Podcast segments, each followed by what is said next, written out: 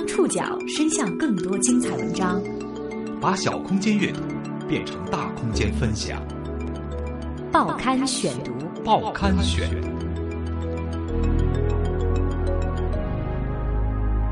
把小空间阅读变成大空间分享，欢迎各位收听今天的报刊选读，我是宋宇。今天为大家选读的文章综合了《东方早报》以及《新京报》的报道，将和大家一起来关注知音帝国。是如何打造的？二十九年来，依靠最初的三万元，知音传媒集团创始人胡勋碧打造出了一个传媒王国。如今，他以一种出人意料的方式谢幕。八月二十七号起，陆续有媒体报道称，湖北知音传媒集团董事长胡勋碧因涉裸官问题被免去党委书记和董事长职务。回溯过去的岁月，在取得巨大成功的同时。胡勋碧其人却充满争议。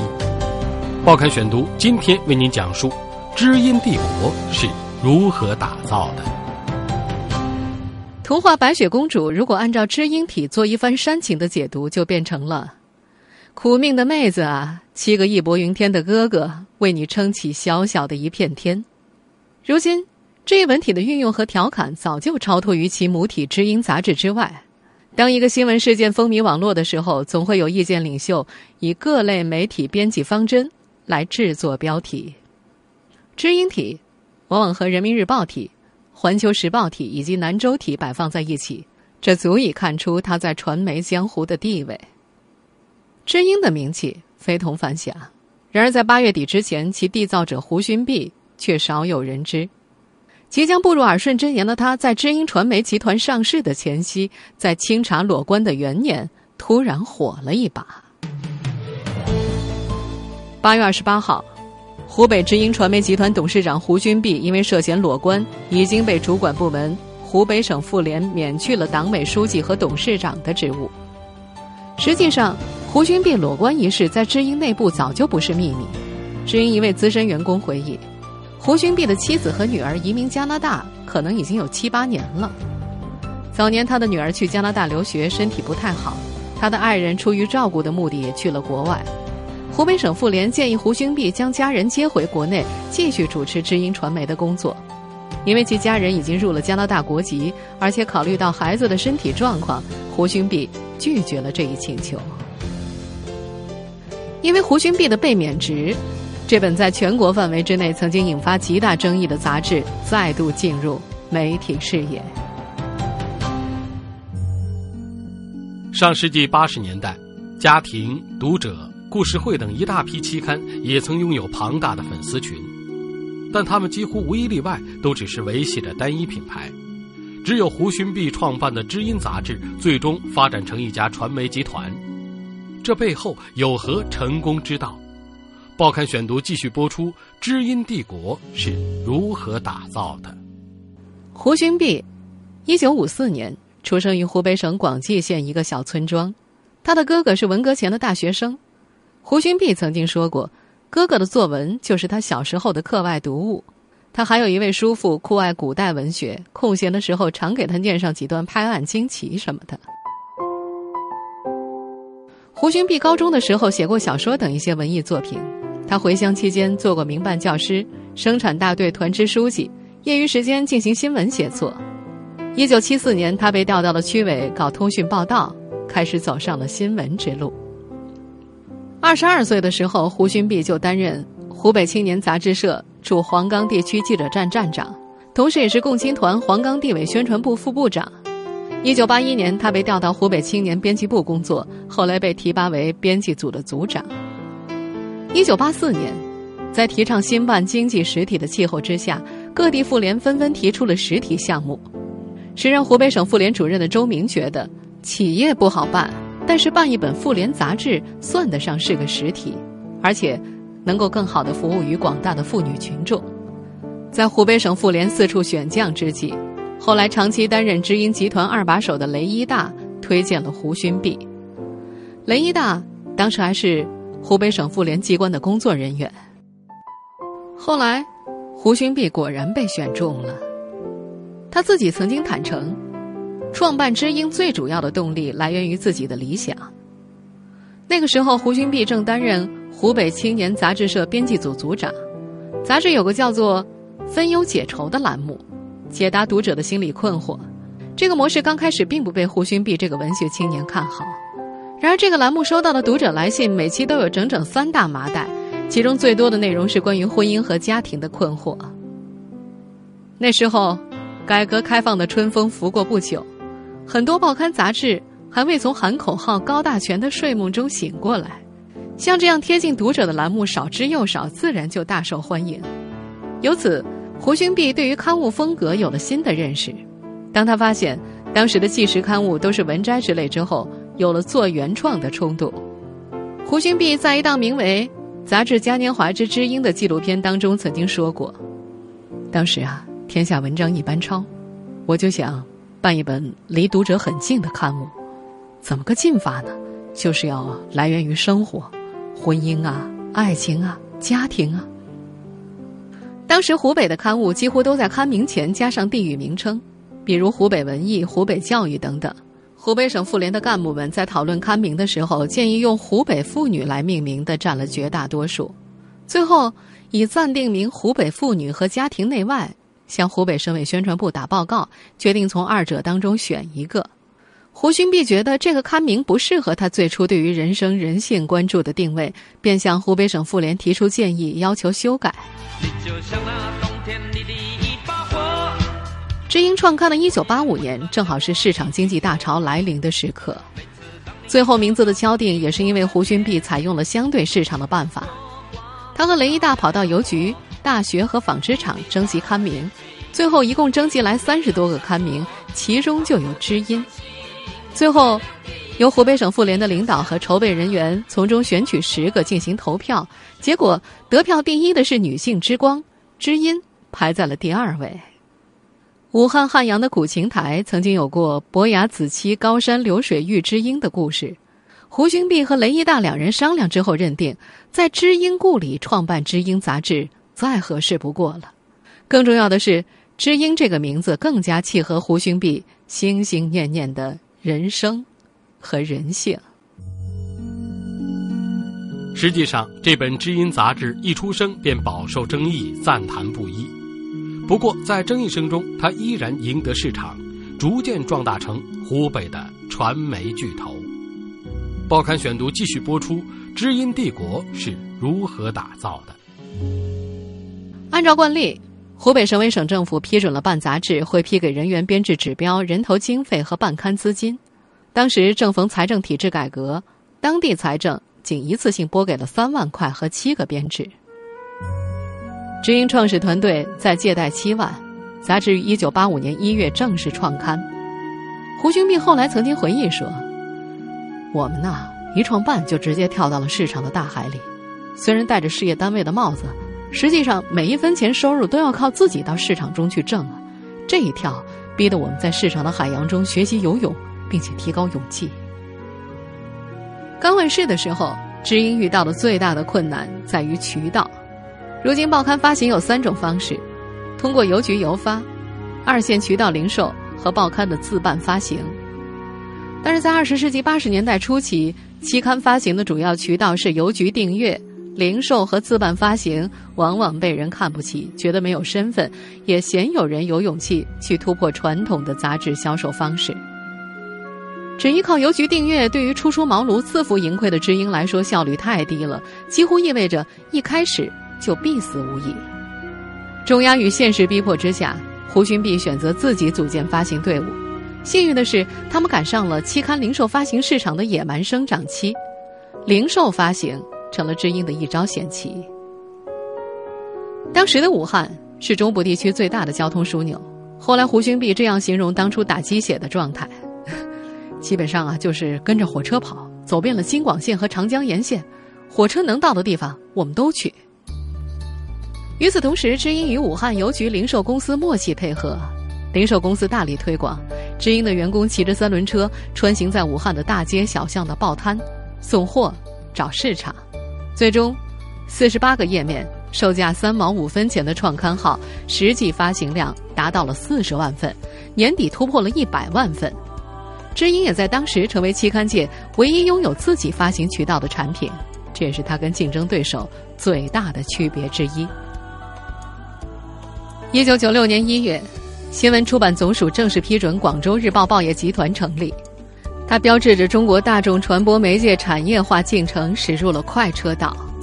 在此背景之下，知音杂志社陆续成立了广告、印务、发行、物业等公司，开始了产业链增长的多元化发展。同年，知音海外版杂志创刊，由知音发行公司受刊社委托直接代理发行。因为发行机制灵活，发行量很快就达到了五十多万份。九八年，知音物业公司成立。由于房地产具有较高的升值空间，物业公司给知音带来可观的经济效应。两千年一月，知音期刊出版实业集团有限责任公司成立。在期刊界，知音率先由事业单位。转制为企业。谈到为何要积极转制的时候，胡勋弼曾经说过：“知音那时候遇到了发展瓶颈期，造成那一现象的主要原因就在于事业单位体制的束缚。”另外，从九八年到两千零五年之间，他们先后接收兼并因为经营不善而难以为继的三报四刊，对他们重新定位。除了在擅长领域进行内容研拓之外，还向文摘、财经、时尚等领域拓展。此后。这家集团一路高歌猛进。二零零六年，知音集团实现了总收入三点一零亿元，利润一点一四亿。同年八月，经过中宣部新闻出版总署的批准，成立了全国期刊第一家传媒集团——湖北知音传媒集团。三十年来，知音杂志的风格一直未变，它已然成为一个批发情感和人生故事的流水线工厂。这种文字风格就是民间戏称的“知音体”，凄美、曲折乃至惊悚的故事，也为这本杂志招来不少欢喜。报刊选读继续播出：知音帝国是如何打造的？胡勋弼曾经如此表述知音的选稿主旨：因为我们知音的这个特色就是人情美、人性美。他表示，知音的文章必须强调三深入。也就是深入生活、深入家庭、深入心灵，弘扬人性美、人情美。虽说近年来不少给知音供稿的作者渐渐转型去写剧本了，但是相对较高的稿酬和高曝光率平台，还是让不少人争相当其写手。凄美曲折乃至惊悚的故事，依旧从全国各地的线人不断汇集到知音编辑的电脑里。一位接受知音约稿的作者曾经表示。知音的约稿信当中会提到几点：故事本身冲击力强，关注精英人群的故事，例如白领、大学生、教授、富商等人群；主人翁的人物层次和身份越高越好。有特点的边缘人群故事也可以关注。我们不妨来听听知音二零一四年七月上半月版的选题，比如吴碧教授那不变的港湾，落败有你，狂放有你，还有。傅杰毁约后的血腥对决，怎堪立约时的轻佻？基本上这些选题都符合他们的约稿定位。不过，这种知音体的标题经常被人调侃，可胡勋弼本人对这种标题却颇为得意。他在接受人民网采访的时候曾经透露，制作知音体的标题很不简单。说到这个呃标题呢，我想多说几句。在标题制作上，我们也是讲究完美的。制作这样的标题是很不简单的，就要从编辑一直到总编辑，都要费很多心血，要反复修改和提交。有时候个标题可能花一两个小时去制作，就是那么几个字或者十几个字。他甚至认为“知音体”的称呼证明了知音标题讲究质量。你现在为什么大家会叫知音体呢？说明知音的标题。是讲究质量的。我从我们的角度去改读啊，但也有的是用嘲讽的啊。这个会知音体，为什么别的刊物没个别的什么体呢？为什么单独会知音体呢？说明知音体是有代表性的，是下了功夫去制作的。除了标题引发的争议，不少人对于游走于小说和新闻之间的知音故事的真实性存疑。一九九八年，知音专门成立了法务部，负责对刊发稿件进行核实。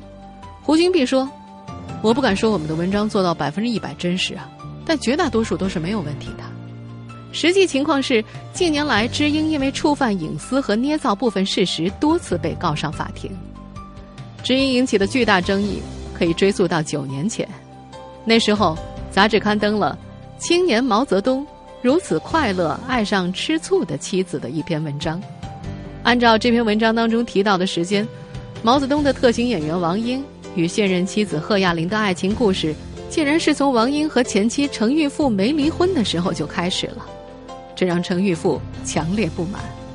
法院审理查明，王英与程玉富离婚之后，这篇文章在社会上流传，人把王英与贺亚玲的正当爱情误认为婚外情，同时也是程玉富的名誉受到了损害。据此判决，知音为原告恢复名誉、消除影响、赔礼道歉。统计显示，二零一一年到二零一三年间，知音传媒先后因为名誉侵权被起诉九次。没有一次胜诉。不过，知音这种路线不会踩到红线，因为知音的内部人士说，即使败诉，也就是赔点钱而已。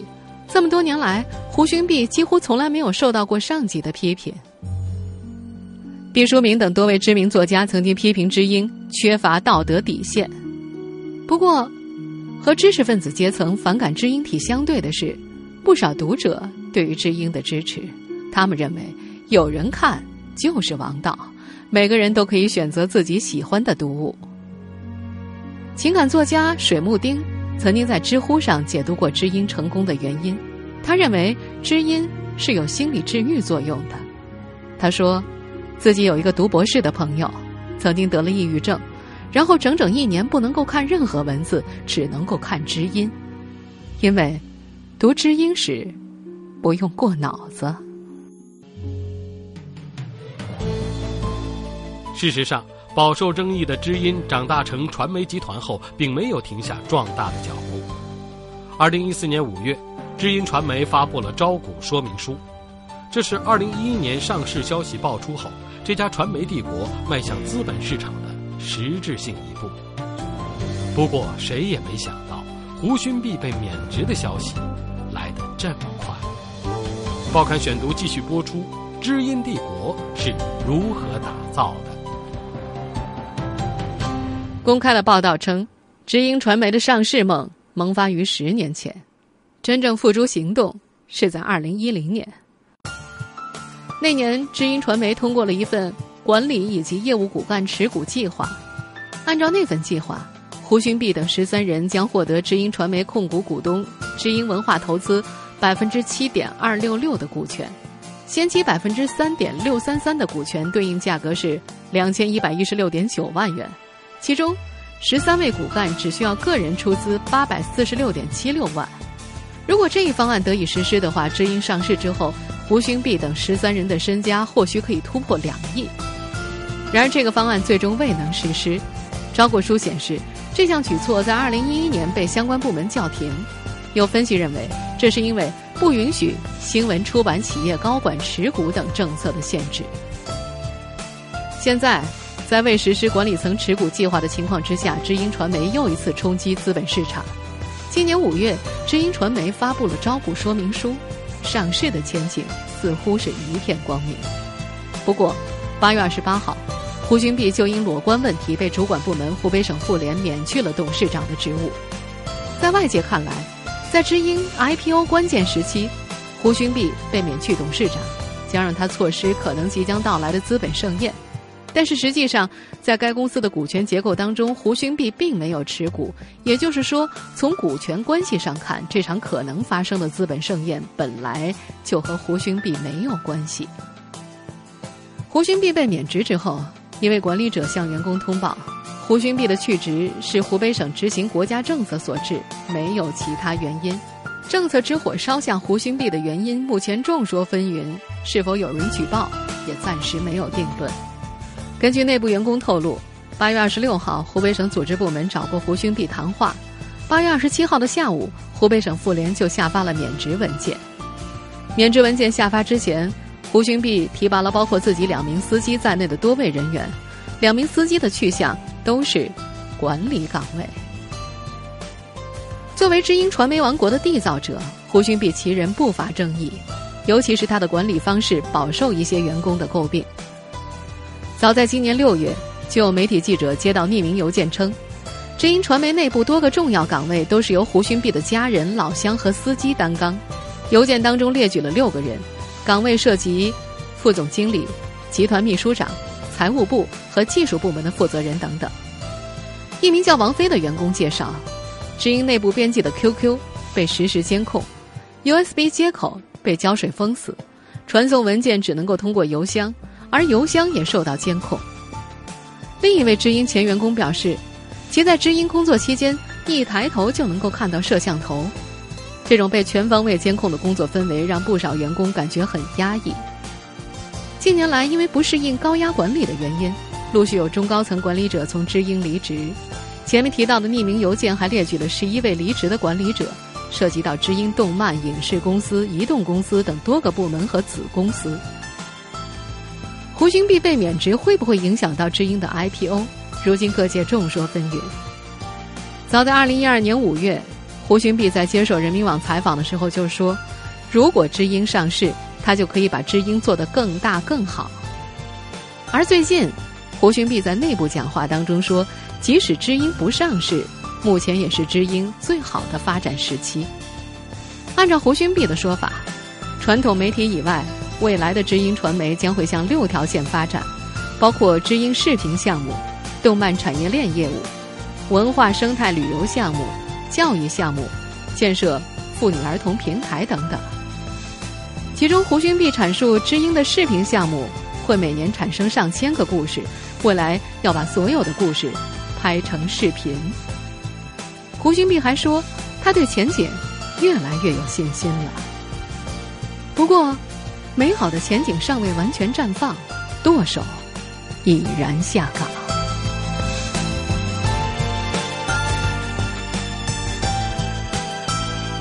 听众朋友，以上您收听的是《报刊选读》，知音帝国是如何打造的？我是宋宇，感谢各位的收听。今天节目内容综合了《东方早报》和《新京报》的报道。我们下次节目时间再见。